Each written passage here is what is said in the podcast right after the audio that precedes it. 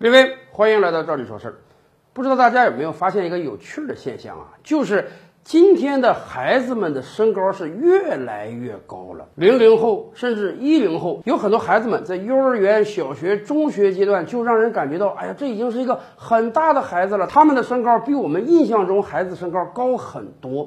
是的，我们的这个印象完全是准确的，而且我们还有数据支撑啊。最近，国际知名医学杂志《柳叶刀》呢发表了一个研究报告，他说到今天为止啊，中国大陆十九岁男青年的平均身高已经来到了历史的巅峰值，多高呢？一米七五点七，接近一米七六了。这是中国大陆十九岁男青年的平均身高，这个数字挺吓人啊。在我们以往的印象中，一个人如果长到一米七五、七六啊，接近一米八，那绝对是个高个子了。然而今天，柳叶刀告诉我们，这是我们的男青年的平均身高。是的，这还只是平均身高。如果考虑到我国北方人比南方人本身就再高一点。那么，在我国很多北方城市，放眼望去，十八九岁的大小伙子一米八以上的那是比比皆是啊！而且大家别忘了，十九岁并不是我们个人身高的巅峰值。咱们古话还有个话讲，那二十五鼓一鼓啊，十九岁到二十五岁还能再长个一两厘米的。而且柳叶刀说，这个数字已经是东亚地区最高的了。更关键的是。这个数字比一九八五年十九岁的中国男青年平均身高高出了足足八个厘米，所以我们日常的经验是准的。过去二三十年，中国人，尤其是中国年轻人的身高确实是在不断上涨的。可能倒退十年，很多女孩子找对象啊，说这个一米七以上、一米七二以上，她就满意了。现在再找对象，那不到一米八，可能人家真是不满意。男同胞们要小心了，还真得再多长高一点呢。为什么中国人的身高在过去三十年有了这样突飞猛进的上涨？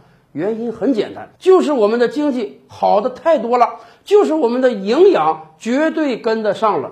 我们可以举一个例子，比如说咱们的邻邦日本，多少年来在咱们的印象中啊。日本人都是比较矮的啊，我们看看历史人物的图片。日本历史上有很多知名的人物，他们的实际身高才一米四、一米五，为什么会这么矮呢？自然环境是一个因素啊，还有一个非常非常重要的因素，那就是日本有着上千年吃素的传统。日本在国家层面上告诉老百姓不允许吃肉，不能吃肉，而且地位越高的人越不吃肉。你想想。你不大量的补充肉类，没有蛋白质支撑，你这个人身高怎么上涨？所以日本有大量的知名的历史人物身高都在一米五以下。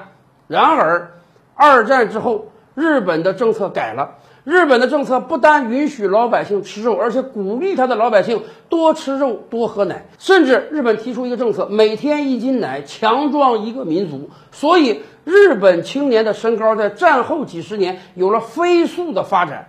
上世纪九十年代，甚至日本男青年的平均身高一度超过了我国同期男青年。咱们也理解啊，毕竟刚建国那几十年一穷二白，我国老百姓在吃上比不了日本，很多家庭呢一个月才能吃到一回肉啊。今天很多七零后、八零后还是有着饥饿的记忆的，所以营养跟不上，咱们这个身高长不上很正常。然而，今天的九零后、零零后乃至一零后，我们可以骄傲地说。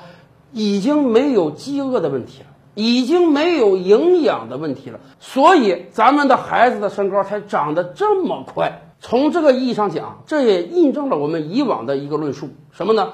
什么叫发达国家？不单要看人均 GDP 收入，更要看这个国家的老百姓实际生活到底是什么样的。